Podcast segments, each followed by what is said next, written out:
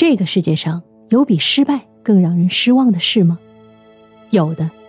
更让人失望的是，我本来可以，但我却没有去做。所以啊，日本著名作家东野圭吾才说：“即使失败一百次，也不要后悔一次。”这句话出自他的作品《新参者》。每个人回忆自己过去的人生，大概都遇到过一些倍感挫折的事吧。当时带来的尴尬和难堪，或许确实让人痛苦。但是慢慢的会发现啊，这些负面的情绪会随着时间的流逝而逐渐消散。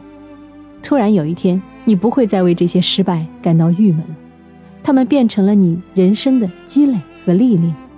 不管当时有多难过，回头再看，它就只是人生中的一个片段而已。这就是成长。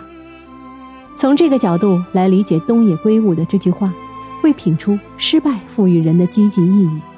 因为失败也是人生的财富，即使失败一百次，也不要后悔一次。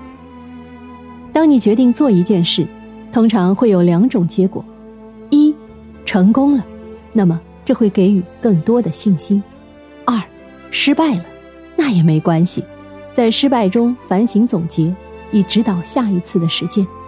但如果不作为，连试都不试一下，就真的除了后悔。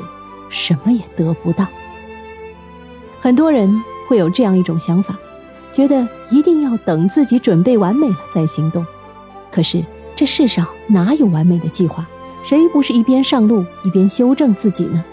就算最后还是一个 loser，也能大喊一声：“老子努力过，值了。”